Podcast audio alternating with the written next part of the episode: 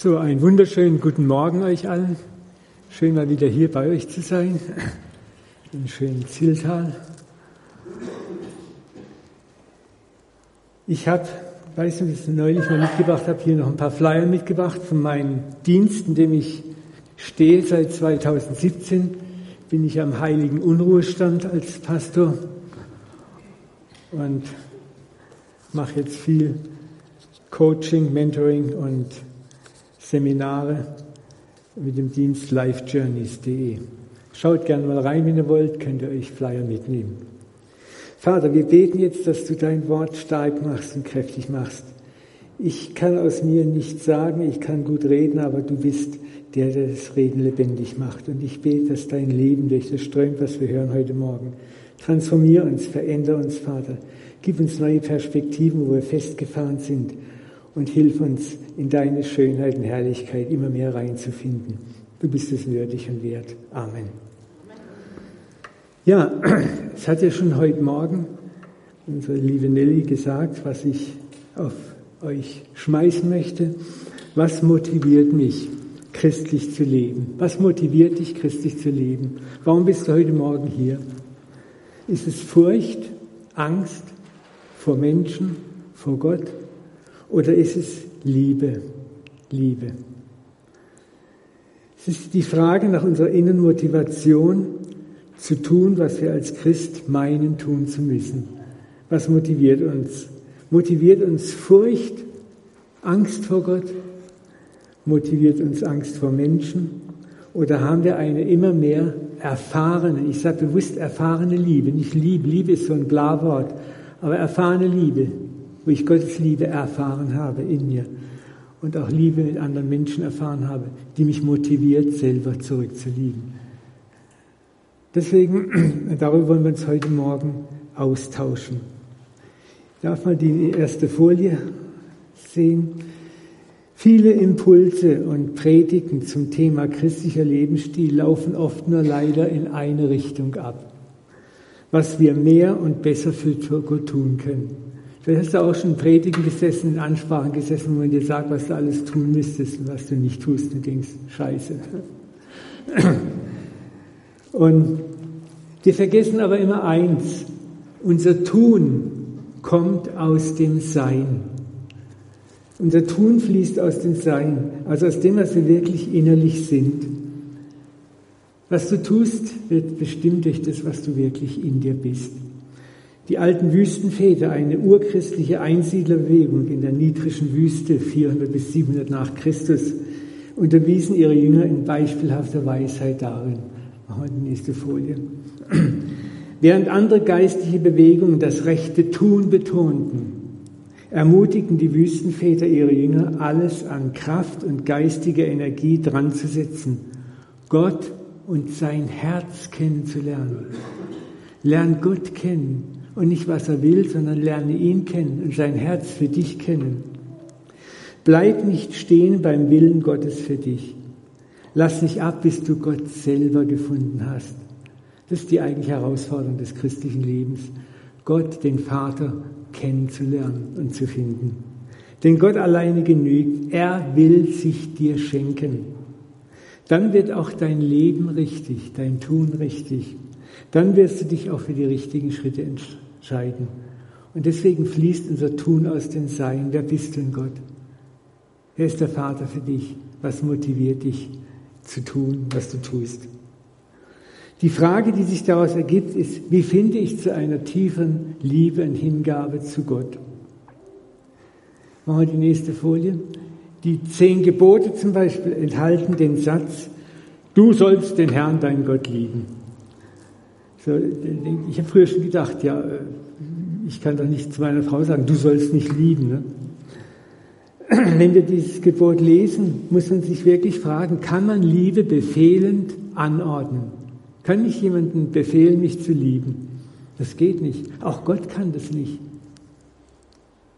Es ist aber nicht vielmehr so, dass man um Liebe kämpft, alles tut, um den anderen spüren zu lassen, spürbar, fühlbar, messbar und kreativ zu zeigen, dass man ihn wertschätzt, liebt und achtet und hofft, dass der andere diese Wertschätzung erwidert, freiwillig. Es gibt interessante sprachliche Forschungen, die darauf hinweisen, dass der Urtext in den zehn Geboten nicht hieß, du sollst, sondern du wirst. Das ist was ganz anderes. Die Gebote erscheinen in ganz anderen Bildern. Du wirst. Es ist eine Verheißung in den Geboten. Eine Verheißung, du wirst und nicht du sollst. Denn du sollst, wenn jemand halbwegs ehrlich ist, merkt er, das schaffe ich nicht, das schaffe ich nicht. Ja. Du wirst. Das ergibt auch völlig Sinn mit vielen prophetischen Texten im Alten Testament, die ganzen gar dem Wesen Gottes entsprechen. Denn Liebe kann man nicht befehlen und Liebe kann man nicht durch Angst und Einschüchterung hervorbringen. Ich möchte euch mal drei Verse präsentieren, die dieses Du willst auch bestätigen. Du, du wirst. Mach mal bitte die nächste Folie. Dort sagt in Hesekiel 36, 27 Gott, ich, ich Gott will meinen Geist in euch geben und will solche Leute aus euch machen, die in meinen Geboten wandeln, meine Rechte halten, danach tun.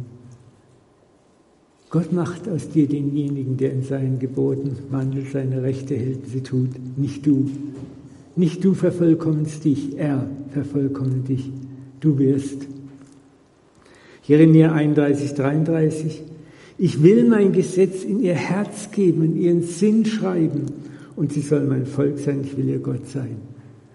Gott ist derjenige, der uns befähigt, in seinen Geboten, in seinen Werken zu wandeln. Er macht es. Er wirkt es durch seinen Geist und durch seine Liebe zu uns. Im Johannesbrief Kapitel 4, Vers 19 ist dieser wunderbare Satz, wir lieben, weil er uns zuerst geliebt hat. Du kannst Gott nicht lieben, wenn du nicht seine Liebe zuerst erfahren hast. Und Gott ist sehr kreativ, dir deine, seine Liebe zu zeigen. Er weiß genau, wie du es brauchst, wie du angesprochen werden kannst. Und erwarte das, ich erwarte jeden Tag, bitte ich Gott um ein Zeichen seiner Liebe, seiner väterlichen Liebe, jeden Tag. Sag ich, gib mir einen Kuss, gib mir einen Arm und gib mir einen liebevollen Blick aus deinen Augen, dass ich spüre, ich bin dein. Egal wie sehr ich versagt habe. Und er macht es, er macht es. Es ist krass. Und diese Verse bestätigen zutiefst, dass wenn es um die Liebe zu Gott geht, ja sogar um den Gehorsam und Glauben gegenüber Gott, dass nicht wir, nicht du und ich, sondern Gott der Handelnde ist. Nichts haben wir weniger begriffen im Christentum als das. Wir haben aus dem Christentum einen Würdigkeitswettbewerb gemacht, den wenig disziplinierte und starke gewinnen. Denk mal drüber nach. Gott ist es. Paulus sagt nicht umsonst, der das gute Werk in dir angefangen hat, der führt es fort und vollendet es auf den Tag seines Kommens. Gott hat den Glauben in dir angefangen, er führt ihn fort und er vollendet ihn. Er ist derjenige, der dich vollendet. Und wenn du das kapierst und erlebst, dann wird deine Liebe immer mehr wachsen zu ihm. Wie gewinne ich Gottes Liebe und auch Hingabe eines anderen? Durch befehlende Forderungen untermauert mit manipulativen Drohungen, wie es oft auch manchmal in manchen Predigten gemacht wird, oder indem ich selbst als Liebender aktiv werde und den anderen spürbar, fühlbar, messbar meine Liebe und mein innerstes Wesen zeige. Die in weiten Teilen traurige Geschichte des Christentums zeigt, dass wir uns der ersten Variante zugewandt haben, nämlich fordernd und drohend Hingabe und Liebe einzufordern. Das ist das Ja-Aber-Evangelium. Das Ja-Aber-Evangelium ist ein Evangelium, es ist schön die ersten fünf Minuten, wenn du es hörst, bis das Kleingedruckte nachgereicht wird. Und dann ist es nicht mehr so schön. Aber es gibt Gott sei Dank kein Ja-Aber-Evangelium. Es gibt nur das eine Evangelium, die frohe Botschaft. Deswegen, nächste Folie, mein Impuls zu dem Thema, was motiviert mich als Christ zu tun, was ich tue. Denk mal drüber nach. Frag dich heute mal, heute Morgen absolut ehrlich, zwei Minuten lang. Warum bist du auf deiner christlichen Lebensreise? Warum bist du sonntags im Gottesdienst und vielleicht unter der Woche im Hauskreis oder in anderen Dienst- und Arbeitsgruppen der Gemeinde? Was ist dein tiefster Antrieb zu beten, die Bibel zu lesen, anderen von deinem Glauben zu erzählen oder moralisch zu leben. Denk mal drüber nach. Lass uns kurz mal ein paar Sekunden still sein und frag dich das selber. Was ist dein Motiv? Vermeide christliche reflexhafte Antworten. Sei mutig und schau auch auf deine wenig schönen Antworten, die vielleicht kommen. Denn nur die Wahrheit über uns selber hilft uns weiter.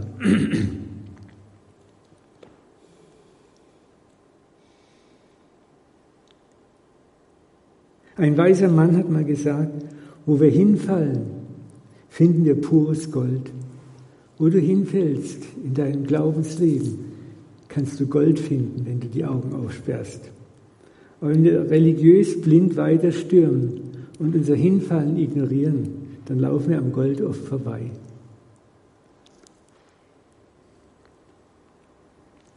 Wenn wir ehrlich sind, gibt es neben begeisternden Zeiten in unserem Glaubensleben auch die Abschnitte, in denen wir bemerken, dass unsere äußerliche Motivation, christlich zu agieren, auch Schatten hat. Wir agieren aus Gewohnheit, aus Tradition, weil wir vor anderen geistlich gut dastehen möchten, aus Angst, dass Gott auf uns sauer ist und uns vielleicht nicht erhört oder segnet. Und es hilft nichts, diese Dinge mit, mit markigen Proklamationen zu übertünchen oder etwas frommer Disziplin zu verdrängen. Auch Durchhalteparolen im Hauskreis oder von der Kanzel helfen nicht weiter. Ein guter Christ müsste dies und das tun. Das sind oft nur schambasierte Forderungen, die ein schlechtes Gewissen verursachen, aber uns nicht wirklich bei der Problemlösung helfen. Sie transformieren uns nicht wirklich, sondern sie treiben uns tiefer hinein ins Maskentragen, in eine äußerliche Frömmigkeit, machen uns zu Pharisäern, die entweder pharisäisch agieren oder resigniert an ihrem Glauben aufgeben. Ich kenne so viele Christen, die ihren Glauben aufgegeben haben. Ich sage, du hast nicht den Glauben aufgegeben, du hast aufgegeben, was du für Glauben gehalten hast. Aber es gibt einen anderen Glauben. Hier greift das Zitat des Atheisten Nietzsche, die Christen sollten erlöster aussehen. Und manchmal wundere ich, wenn ich in Gemeinden komme, diese sauertöpfischen, verbissenen Minen. Und dann sagen Leute, wenn du ihnen das Christsein anbietest, danke, ich habe meine genügend Probleme, ich brauche nicht noch deins dazu. Ne? Wie können wir also als Gemeinde ein Ort werden, als Hauskreis ein Ort werden, der ansteckende Christen hervorbringt, die in der gesamten Breite des Alltags allein durch ihr Wesen der Liebe und des Erbarmens, das sie vom Vater selber empfangen haben, Zeugen sind und Multiplikatoren sind. Was sich bei uns ändern muss, ist nicht wir und unser Tun, sondern unser Bild, das wir von Gott haben. Gläubige spielen mit ihrem Leben, ihren Taten, Worten das Bild des Gottes, das sie in sich tragen, wieder. Jesus hat auch gesagt, wer mich sieht, sieht den Vater. Und das gilt auch für viele von uns. Wer dich sieht, sieht Gott. Und die Frage ist, was für ein Gottesbild transportierst du? das eines harten, harschen, vergeltenden, Gleiches mit gleichem vergeltenden Gott oder eines barmherzigen, vergebenen Gott. Ich staune wieder, wie, wie wenig bei den Christen die Bergpredigt präsent ist. Die gibt's bei den meisten gar nicht, existiert gar nicht. Feindesliebe, Nächstenliebe, siebenmal, siebzigmal vergeben. Das sind die Dinge, die, die wir fast nicht leben und die die Menschen draußen an uns vermissen, die sie nicht sehen. Sie sehen, dass wir oft genauso abbrechen mit unseren Widersachern, wie die Welt es auch tut. Dass wir genauso wenig vergeben, wie die Welt auch tut. Dass wir genauso Recht haben wollen, wie es die Welt auch tut. Wir sind kein Deut besser. Und das sind die Dinge, wo wir uns vor Gott hinstellen können und sagen, hilf mir, Vater, hilf mir. Hilf mir erstmal selber Vergebung zu erfahren meine Zerbrochenheit vor dir hinzulegen, zu erfahren, wie du mir hilfst in meiner Schwachheit. Ich habe meine größten geistigen und materiellen Segnungen erfahren in Zeiten, wo ich geistig kein Wechselgeld in der Tasche hatte. Also wo ich geistig recht schwach dastand. Da hat Gott mich am meisten gesegnet. Und das hat mich am meisten transformiert, weil ich es nicht erwartet hatte. Ich habe gedacht, ich werde gesegnet, wenn ich meine Performance, wenn die stimmt. Und Gott sagt, das stimmt nicht. Gerade wenn du schwach bist, bin ich stark mit meiner Liebe zu dir. Weil nur so lernst du, was Liebe wirklich ist. Gott, machen wir die nächste Folie, da haben wir schon, Gott schuf den Menschen zu seinem Bilde, heißt es in der Bibel. Und der Mensch gab das Kompliment zurück und schuf Gott zu seinem Bilde. Viele Bilder Gottes, die wir abliefern, sind Bildnisse von uns selber. Gott wird zum Spiegelbild von unserer eigenen mangelnden Vergebung, Rechthaberei, Engstirnigkeit, verbiesterten Sein. Und das ist kein schönes Gottesbild. Ich möchte euch ein, ein Zitat von Bernhard von Clairvaux bringen. Es, ist die, das heißt die drei Stufen der Liebe zu Gott. Es gibt die Stufe des Knechtes, des Lohnarbeiters und des Sohnes und der Tochter. Der Knecht preist den Herrn, weil er mächtig ist. Der Lohnarbeiter preist den Herrn, weil er ihm gut tut, um des Lohns willen. Der Sohn, die Tochter preist den Herrn wegen seiner Güte, Liebe und weil er sein Kind ist. Der Knecht fürchtet um sein Überleben. Der Lohnarbeiter will es zu etwas bringen. Der Sohn und Tochter ist einfach gern beim Vater und des Vaters willen. Deshalb handeln die beiden Ersten. Der Knecht, der Gott fürchtet und der Lohnarbeiter etwas von ihm haben will, im eigenen Interesse. Nur die Liebe, die den Dritten beseelt, den Sohn, die Tochter, sucht nicht den eigenen Vorteil. Denn weder die Furcht noch die nur auf eigenes bedachte Liebe kehren die Seele um. Diese Regungen, Furcht und Eigeninteresse verändern ein wenig unser frommes Gesicht, aber niemals unser inneres Herz und seine Ausrichtung. Ich möchte auch hier nochmal die Frage in den Raum stellen, wenn du es dir anguckst. Wo stehst du in diesen Anteilen? Sohn, Tochter, Lohnarbeiter, Knecht. Nimm dir auch hier etwas Zeit und sei ehrlich zu dir selber, auch wenn es weh tut und beschämend ist.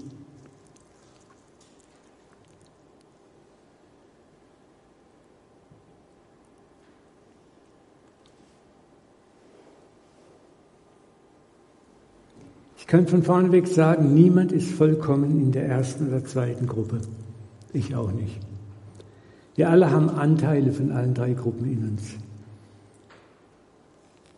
Der einzige, der vollkommen in der dritten Gruppe war, das war unser Herr Jesus Christus. Aber wir sind alle Knechte und von Eigeninteresse beseelte Lohnarbeiter, aber wir sind auch Töchter und Söhne. Wir sind Gold und Asche, solange wir leben, sage ich immer. Wir sind Gold und Asche. Und was wir tun können, ist, unsere Asche, unser Versagen, unsere Schwäche dem Vater hinzuhalten, jeden Tag. Und nicht sie zu verstecken, schön fromm kaschieren zu tun, als ob. Sondern Vater sagen, das bin ich, so bin ich. Und ich kann nicht anders. Hilf mir. Und dann erfährst du, wie Gottes Vergebung kommt, wie Gottes Gnade und Güte kommt, wie dein Vertrauen in ihn immer mehr wächst. Und das zu tun heißt, in der Vergebung, in der Gnade zu leben. Und das wird dich auch transformieren, anderen Menschen Vergebung und Gnade zu geben, die sie nicht verdient haben, in deinen Augen. Du wirst aufhören, abzurechnen mit anderen, weil du selber, weil Gott mit dir nicht abrechnet. Jesus hat nicht umsonst gesagt, so mit dem Maß, mit dem du messt, wird die wieder gemessen werden. Wie du vergibst, wird die wieder vergeben werden. Wenn du nur Bedingungen gegen Bedingungen vergibst, wenn der das, das du dann vergebe ich, dann wird Gott dich auch am Kragen packen, wenn es soweit ist bei dir. Und du wirst Vergebung nur bekommen gegen Bedingungen. Und das ist nicht das Wesen Gottes und der Wille Gottes. Deswegen machen wir die nächste Folie. Vergebung bewusst zu empfangen verändert uns paradoxerweise mehr als alles andere. Deswegen ist der Spruch, wo wir hinfallen, finden wir pures Gold wahr. Wir werden am meisten transportiert, transformiert durch unser Versagen. Das ist das Krasse. Durch unser Versagen, wenn wir mit dem Versagen ehrlich umgehen und Vergebung erfahren vom Vater und Wiederherstellung erfahren, das verändert uns auch dem Nächsten gegenüber. Wir sind anders aufgestellt. Vergebung macht demütig, weil man sich der eigenen Unvollkommenheit wirklich bewusst ist Und das lässt einen nicht mehr arrogant und hochnäsig sein. Sie lässt uns den anderen auch vergeben, die an uns schuldig geworden sind. Empfangene Vergebung verändert auch mich in mein Verhalten und lässt mich überwinden, was mich bindet. Jesus hat nicht umsonst gesagt, wem viel vergeben wird, der liebt viel. Wem wenig vergeben wird, der liebt wenig. Ich kenne so viele Menschen, die glauben, sie haben nur so ganz kleine Minimalsünden getan. Deswegen haben sie das Recht, andere zu verurteilen oder anderen die Vergebung vorzuenthalten. Wem viel vergeben wird, der liebt viel, weil er viel Vergebung erfahren hat. Wem wenig vergeben wird, der liebt auch wenig. Frag dich mal, wo du stehst. Erfahrene Gnade macht uns zu liebenden Menschen und zu einem Licht, das nicht verborgen bleibt. Eine Ausstrahlung von Liebe und Güte unterstreicht dann auch das Wort unseres Zeugnisses. Das war auch, ich fand das Zeugnis so schön von dem jungen Mann hier mit dem Nebel. Das war auch einfach so. Äh, ihr habt getan, was zu tun ist, ohne frommes Trara. Ihr habt einfach gesungen, habt euer Herzpreis gegeben. Und das hat diese jungen Männer angesprochen. Total. Und Gott auch. Er hat den Nebel weggemacht. Ne? Und das passiert, wenn wir lieben, dann geht der Nebel auch in den Herzen der Menschen weg und Menschen fühlen sich angezogen. Ich habe das immer wieder erlebt. Ich war auf einer Kur gewesen und immer wenn ich morgens am Frühstückstisch saß, war fast dasselbe Ritual, 14 Tage kamen Menschen an meinen Frühstückstisch, darf ich zu ihnen setzen? Ja. Schmatz, Schmatz, SS. Und dann kam plötzlich die Frage, wer sind Sie? Sag ich, wie, wer bin ich? Ich bin Mensch. Nee, Sie haben so eine Ausstrahlung. Wer sind Sie? Was machen Sie beruflich? Und ich sage, ja, ich bin pensionierter Pastor. Ah, das habe ich gewusst. Und ja, wieso? Sie haben so eine Ausstrahlung. Und ich habe gedacht, von wem redet der? Sitzt hier noch jemand am Tisch? Ne? Ich hatte überhaupt gar kein Gefühl von Ausstrahlung oder kam mir irgendwie besonders holy, holy vor. Aber das war, ich war sehr zerbrochen der Zeit, auch weil da hatte ich meine Parkinson-Diagnose bekommen und war mit Gott am Hadern. Aber ich habe mein Hadern und mein, mein Frust vor ihm ausgebreitet, ehrlich. Und Gott sagt, weil du ehrlich bist, kann ich in dir wohnen und durch dir durchscheinen. Und das ist das, was Menschen sehen. Menschen sehen mich in dir, in deiner Zerbrochenheit. Da hat mir Gott was gesagt, das hat mich nie mehr losgelassen. Er sagt, ein ganzes Gefäß gibt seinen Inhalt nicht preis. Du siehst nur die Schale. Aber ein zerbrochenes Gefäß gibt seinen Inhalt preis. Das, was drin ist, fließt raus. Und wenn du ganz sein möchtest, moralisch, dann sehen die Menschen nur dich und deine Moral. Wenn du zerbrochen bist, dann fließt die Gnade, die Güte und die Herrlichkeit Gottes aus dir raus zu den Menschen. Und Menschen sehen Gott in dir. Und das ist so ein Paradox, und das müssen wir lernen, das müssen wir begreifen. Deswegen hör auf, dich zu verstellen.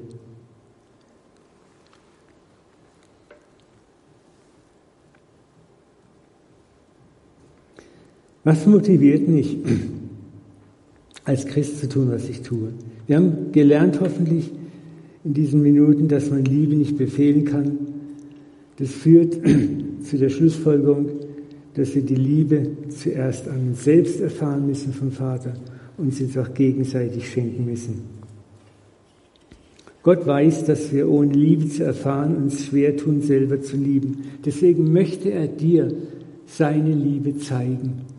Und ich möchte dich ermutigen, bitte ihn immer wieder um ein Zeichen seiner Liebe. Bitte ihn immer wieder, jeden Tag und dann sei aufmerksam und achtsam und achte darauf, was er tut.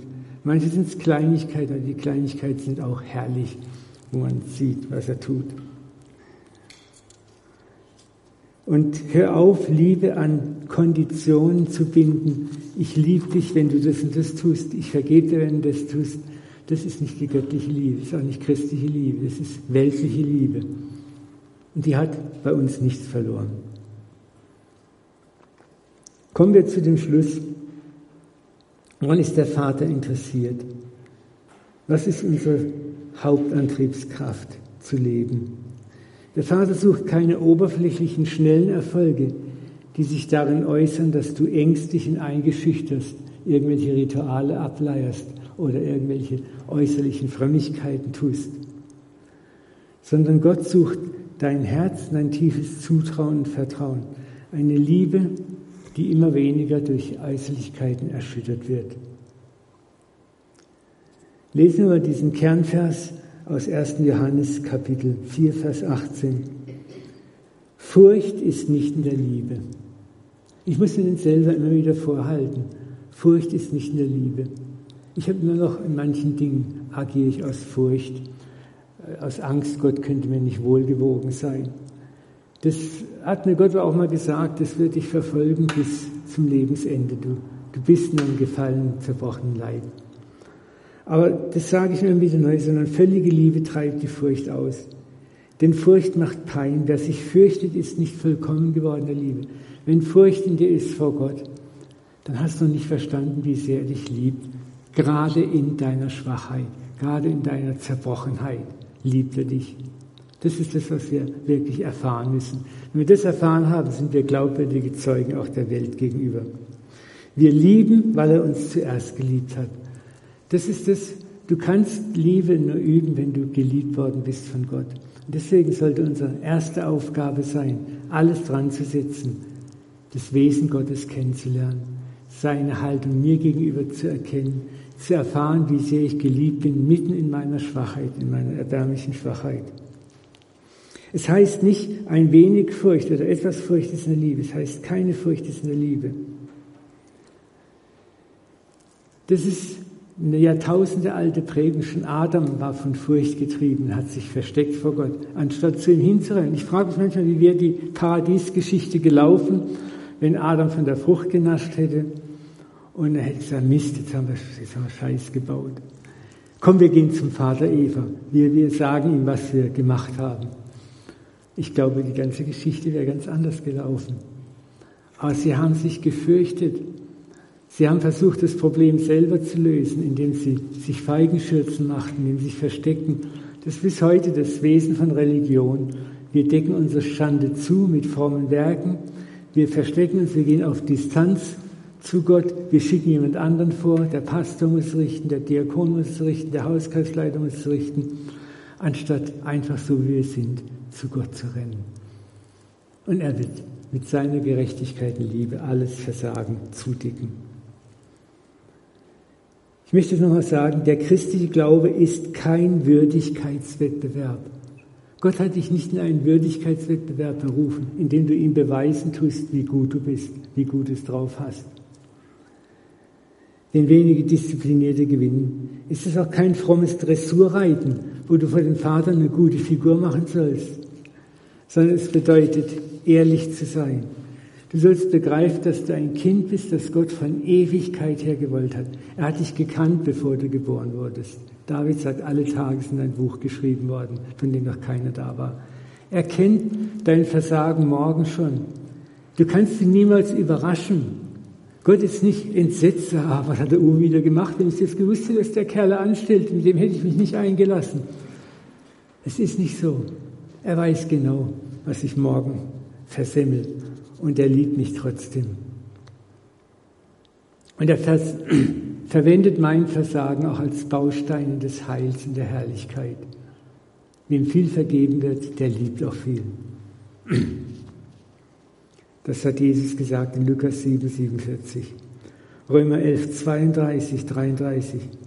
Denn Gott hat alle miteinander in den Unglauben verschlossen, damit er sich alle erbarme.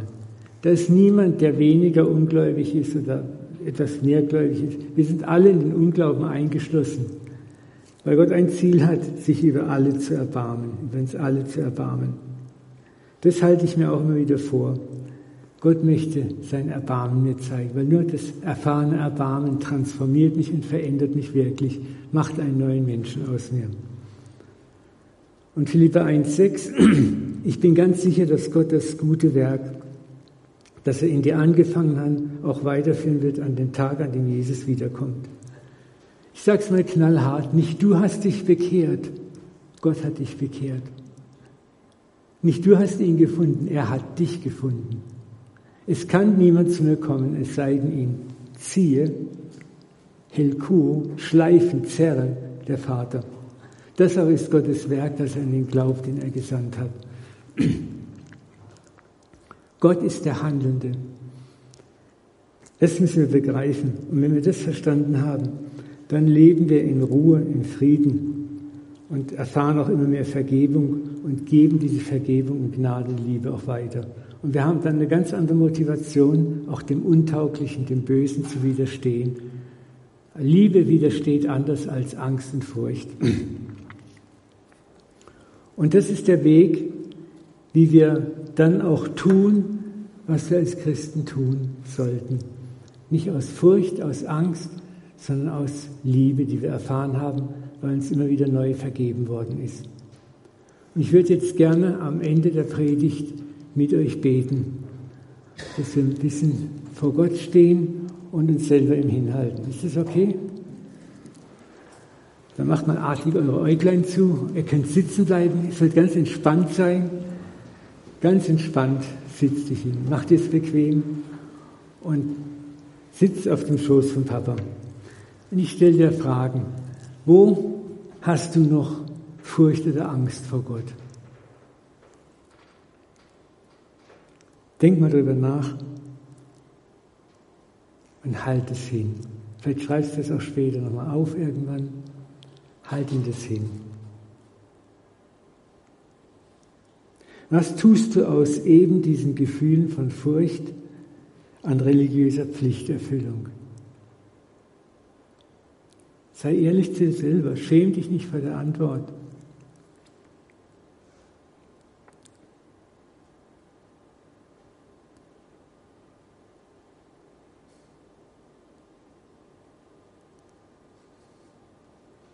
Wo hast du noch nicht begriffen, wie sehr er dich liebt, trotz deiner Schwachheit und der Kratzer und Schrammen, die immer noch in deiner heiligen Karosserie sind?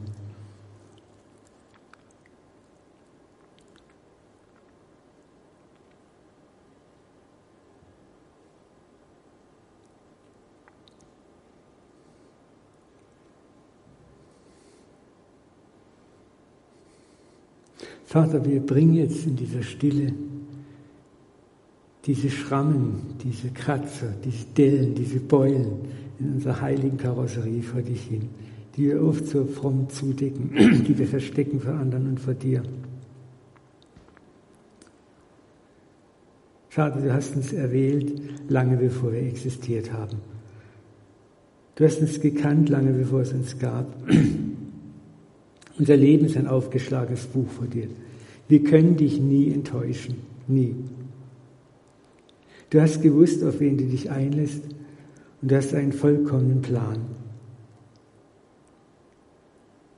Du hast zugelassen, dass wir in, in diese kosmische Pubertät der Sünde gekommen sind, um uns selbst zu erproben, um zu lernen, wir schaffen es nicht ohne dich. Unser Wille taugt nicht.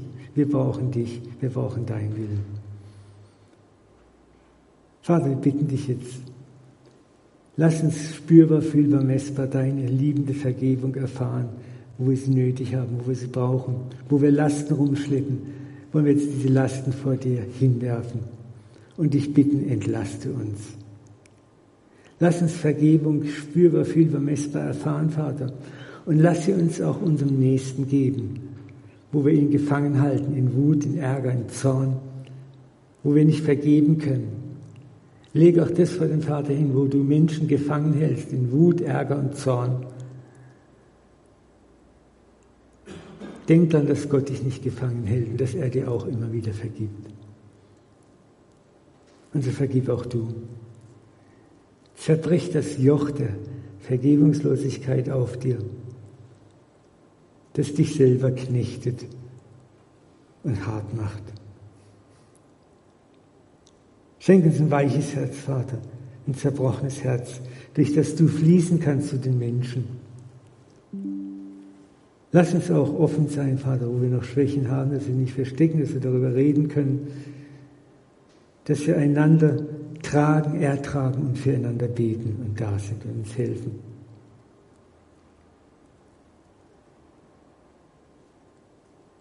Jesus hat gesagt, kommt her zu mir alle, die ihr mühselig und beladen seid. Ich will euch erfrischen. Und so lade ich dich jetzt ein, am Schluss dieses Gebetes, Komm jetzt zu Jesus mit deinen Lasten, mit deiner Mühseligkeit. Leg sie vor ihn hin. Leg sie einfach ab vor ihn.